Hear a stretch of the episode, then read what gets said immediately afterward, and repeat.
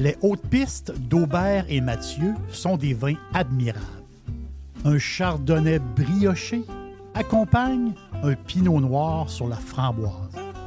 Ils sont offerts à moins de 20 Je lance l'invitation. Goûtez les hautes pistes.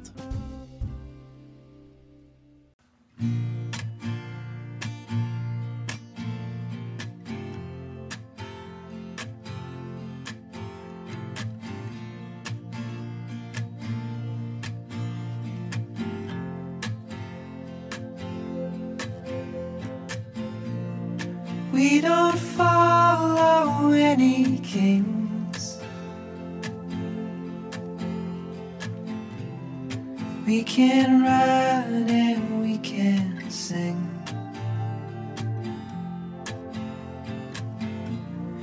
We don't talk about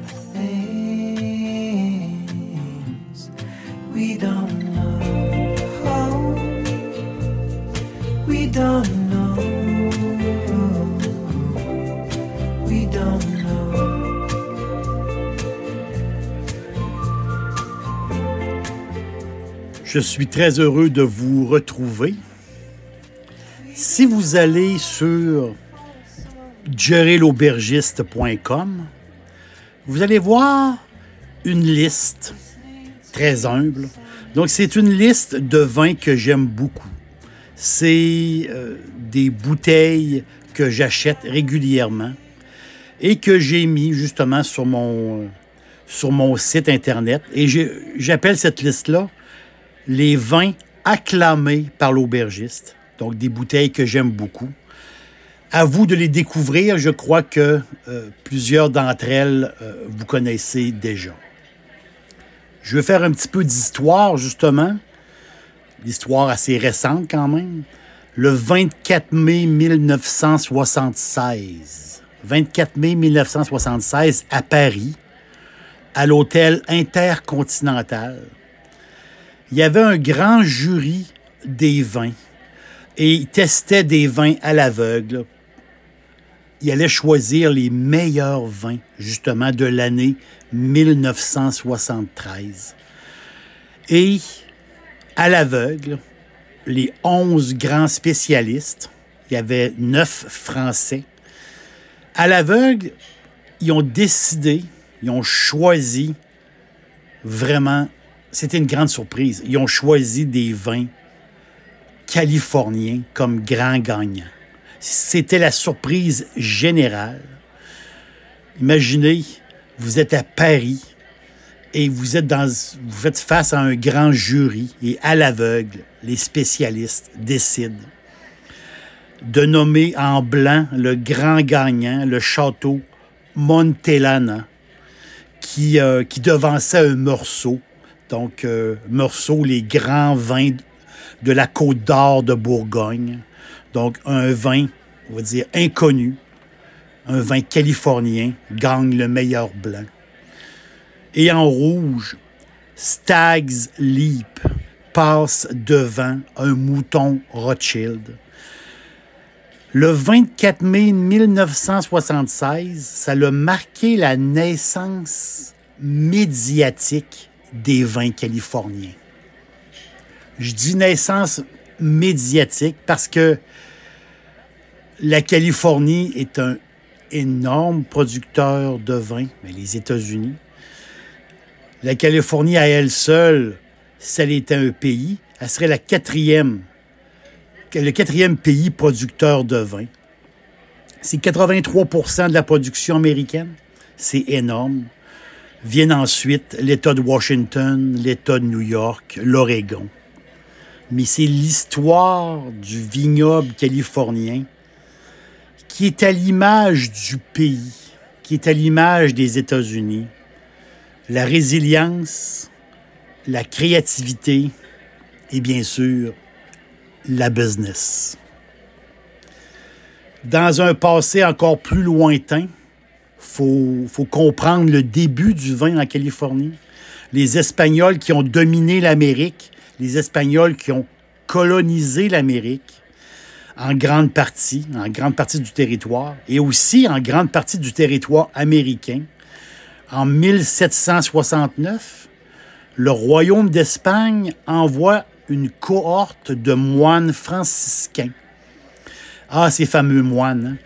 Les moines franciscains pour créer des missions, pour créer euh, des, euh, des chapelles, des églises, des genres de petites paroisses sur la côte ouest américaine, dans l'espoir de convertir la communauté des Premières Nations. Et euh, ils voulaient convertir justement ces Premières Nations au christianisme. Mais qui dit moine, dit vin et dit bonne bouffe. Les moines aiment beaucoup la bonne bouffe et aiment beaucoup le bon vin. Ça a toujours été comme ça. Et euh, par le travail, ils ont réussi à bâtir justement des, des- des organisations sur place et des grands, grands euh, fans de vin. Oui, pour les vins de messe, bien sûr, mais ça déborde des vins de messe. Et justement, ces missions-là qui se sont installées, la première s'est installée dans la région de Sonoma. Et c'est là que les premières, vignes ont été plantées. C'est par les moines. 20 ans plus tard, il se produit un événement particulier. Un événement qui fait parler partout dans le monde. On entend partout dans le monde entier, c'était une genre de ruée, on l'appelle la ruée vers l'or. On trouve de l'or dans la région de Sacramento. Et voilà que des milliers de descendants européens quittent la côte est américaine pour l'ouest. Donc, direction ouest pour s'enrichir, bien sûr, pour faire fortune. Et même outre-Atlantique, même les gens en Europe entendent parler justement de cet Eldorado, de cette. on pouvait devenir riche sur la côte ouest et beaucoup de monde sont partis justement euh, vers là-bas. Mais avec les années, les années qui passent, plusieurs se rendent compte ben, qu'il y a plus d'argent à faire en cultivant la vigne qu'en essayant de tamiser euh, le sable des rivières. Il y avait une effervescence justement euh, du vin. Et avec l'arrivée du chemin de fer transcontinental, on est aux alentours de 1860 ou à peu près. Le, train s'arrêtait à Sacramento. Et là, les, les migrants de l'or, les migrants qui arrivaient pour l'or, ben, se sont transformés en travailleurs de la vigne. Et les Européens, justement, débarquent là-bas, débarquent en Californie. Euh, ils font suite, justement, aux, euh, à ceux qui, euh, aux moines qui se sont implantés là-bas. Ils font suite à eux autres. Et ces Européens-là débarquent avec des cépages et aussi avec leur technique de vinification. Donc la ruée vers l'or s'est transformée en ruée vers le vin. Les exploitations viticoles se multiplient, les wineries se multiplient, multiplient. Il y avait beaucoup de travail pour eux. Et là, ça va même s'étendre justement de la région de San Francisco, si on peut dire, de cette grande région-là. Ça s'étend jusqu'au sud, jusqu'au, jusqu'à la frontière mexicaine. Les affaires vont très bien. Et les produits sont bons. Le vin est extraordinaire parce que la Californie possède plusieurs terroirs et surtout plusieurs climats. On parle des climats, souvent des climats tempérés, avec un brouillard marin qui favorise énormément le raisin. Donc, la Californie, ben, fait des très, très bons jus depuis très, très longtemps. Même, même la prohibition qui a duré presque 13 ans en Californie, et même la crise économique des années 20, ça pas, c'est pas venu à bout de l'essor du vin californien. C'est des, battants, les Californiens, ceux qui ont parti le vin là-bas. C'est vraiment des battants. Ils ne se sont jamais découragés. Il y a eu même, il n'y a pas si longtemps, un ultime problème qui est arrivé en 1990. Il y a eu une mutation d'un insecte. Vous savez, le fameux insecte Phylloxera qui a dévasté beaucoup de vignobles en Europe euh, il y a très longtemps. Il y a eu même une mutation et il y a eu beaucoup de problèmes en Californie dans les années 90. Mais le courage, justement, ben, c'est la base de ces vignerons-là. Ils sont infatigables. Et la Californie a traversé tous les problèmes. Dixili, c'est mon poulet frit préféré. Chez Dixili Charlebourg, vous allez être reçu par une équipe formidable. Le restaurant offre beaucoup d'espace à l'intérieur comme à l'extérieur avec son vaste stationnement. Un poulet frit débordant de saveurs tout à fait extraordinaire. On vous attend à Québec, Dixilly, Charlebourg. C'est une une des caractéristiques de la viticulture californienne. C'est quelque chose de vraiment très spécial. C'est la séparation pas toujours, mais en grande partie, c'est la séparation entre les exploitants, ceux qui produisent le raisin, et les wineries qui les vinifient. Donc, les wineries achètent le raisin et ça, ça permet justement à faire plus facilement des affaires. Parce qu'avec un petit capital, le nombre de wineries a explosé. Donc, avec peu d'argent, on peut partir, les gens ont pu partir en business en Californie. C'est un modèle, on va dire, c'est un modèle américain. Et aussi, ils ont amené tout le côté, ils ont développé énormément l'énotourisme. Les wineries sont devenus des paradis pour les touristes. On parle, les touristes sont accueillis comme des rois en Californie. On parle de restaurants, les tours guidés, les mariages. Donc, tout aussi le côté behind the scene. Donc, comment le vin se fabrique. Donc, les touristes qui arrivent là, ils ont énormément développé l'éno-tourisme. Et ça, ça l'a, ça euh, rayonné chez les Européens qui ont ouvert plus leurs portes.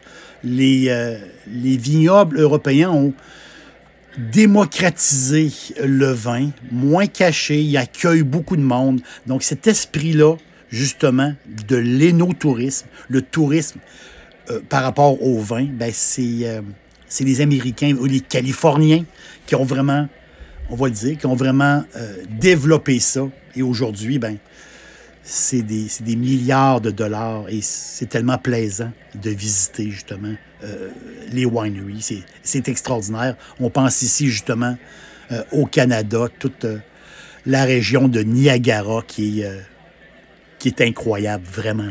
Puis c'est, euh, c'est chez nous. Donc, il y a au côté aussi marketing. Donc, les Californiens ont, ont amené une approche différente du marketing pour le vin. Exemple, un exemple très connu dans les années 70, Francis Ford Coppola, donc le réalisateur, que lui il y a, en plus d'avoir une winery et accueillir le monde, il y avait un genre de musée du cinéma, il y avait des, une piscine, restaurant. Donc, euh, il s'était entouré aussi d'énologues de, réputés pour, pour faire un vin de qualité, de très bonne qualité, pour la classe moyenne, pour monsieur, madame, tout le monde. Donc, cette approche-là, justement, ben, c'est euh, Coppola en fait partie de, de cette approche-là. Euh, du touriste roi, du touriste qui vient, qui vient entrer un peu dans les. Dans les, on vient connaître tous les secrets justement de ces, de ces wineries-là. C'est sûr que le marketing a donné, le marketing à l'extrême, a donné place à quelques dérapes avec le temps. Donc, il y avait des vins de qualité moyenne, mais avec beaucoup de publicité pouvaient devenir des vins euh, vedettes, si on peut dire. Des vins souvent qu'on ajoutait du tanin artificiel ou des vins qu'on euh, on pouvait utiliser les copeaux de bois euh, à l'extrême, si on peut dire. Donc, il y a, oui, il y a une période, oui, ce marketing-là, cette publicité-là qui a été poussée énormément, mais aujourd'hui, ça l'a bien changé. Et il y a de moins en moins ces vins-là, et de plus en plus, euh, les vignerons californiens euh, travaillent, puis c'est incroyable parce que on a 40 cépages en rouge, on a 25 cépages en blanc. C'est immense, c'est immense. Et euh, à eux seuls, le chardonnay les chardonnays californiens. hein. Les chardonnays, c'est quoi? À peu près 16 en, en blanc.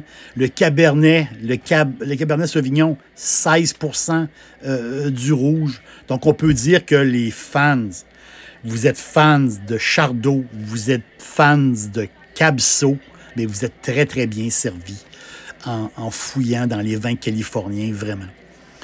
Dans un podcast, euh, dans un podcast qui s'intitule California, recherchez le podcast California que j'ai fait avec plaisir. Je termine mon audio, justement. On parle de la Californie. Un podcast euh, très humble. Je termine mon audio en parlant d'un vin blanc californien, justement. Un montage de quatre cépages. Il y a du chardonnay euh, qui est en tête, vraiment, dans ce, dans, dans ce blanc-là. Un vin gras qui est sur la pomme. Un vin impressionnant qui tire, un vin blanc qui tire presque à 15% alcool. Donc, je vous laisse le découvrir dans le podcast euh, qui s'appelle California. Avec le saumon ou une truite, vous allez, euh, vous allez capoter, je vous le dis. Un excellent vin, je vous laisse découvrir. Podcast California. Mais je vous recommande présentement un vin. C'est un ami qui m'a fait cadeau d'une bouteille. C'est une bouteille que lui aime beaucoup. Ça s'appelle Franciscan Estate. Franciscan Estate de, du Monterey County.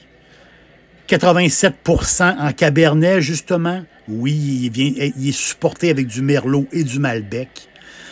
Franciscan Estate. C'est en l'honneur, justement, des moines franciscains. C'est en l'honneur d'eux qui ont amené, autrement dit, l'ancien monde dans le nouveau monde. Et j'ai été vraiment charmé par cette bouteille-là. C'était un 2019. Un vin très, très mûr sur la, sur la cerise. Vous voyez la cerise, un peu comme la tarte aux cerises, la cerise qui a été cuite, qui a été euh, chaude. Un peu de clou de girofle, un peu de, un peu de cacao, des tanins très plaisants. Un vin riche, très, très bon. Il faut le carafer, je pense bien. Moi, c'est ce que j'ai fait. Et je pense qu'il va vous plaire. Et merci beaucoup à mon ami. Cette bouteille-là, j'en avais juste une. Je l'ai trouvée extraordinaire. Je pense que je vais en racheter. Et euh, ce soir-là, le hasard voulait que j'avais mis une petite longe de porc cuite sur le barbecue. Vous savez, petite longe de porc avec sa couche de gras, cuite doucement sur le barbecue avec des légumes grillés. J'ai passé vraiment une belle soirée et ma blonde a adoré, adoré ce, Franciscan Estate qui est, vraiment le fun. Vous savez, la Californie, c'est prestigieux. Napa, Sonoma. Mais il y a des places plus confidentielles, je pourrais dire, comme Paso Robles. Il faut fouiller la Californie, il faut goûter la Californie. La Californie vinicole, on s'y attache vraiment rapidement. C'est un peu comme le way of life. C'est comme un mode de vie. On s'attache rapidement à ce, goût-là, à ce mode de vie-là, qui est plein de bonnes choses. L'aubergiste vous dit merci d'être passé et euh, vive la Californie. Et euh, je pense que je vais aller euh, m'acheter une autre bouteille de Franciscan Estate parce que je l'ai vraiment, vraiment adoré. À, la prochaine.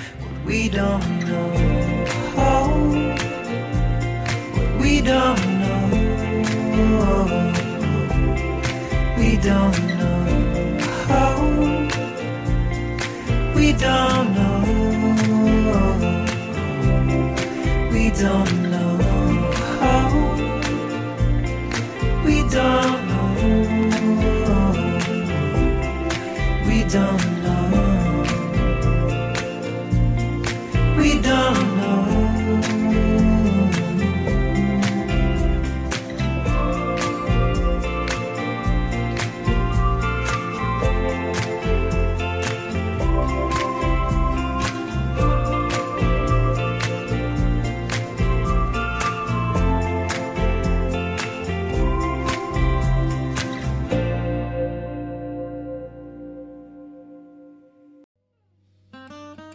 Les hautes pistes d'Aubert et Mathieu sont des vins admirables. Un chardonnay brioché accompagne un pinot noir sur la framboise. Ils sont offerts à moins de 20 Je lance l'invitation. Goûtez les hautes pistes.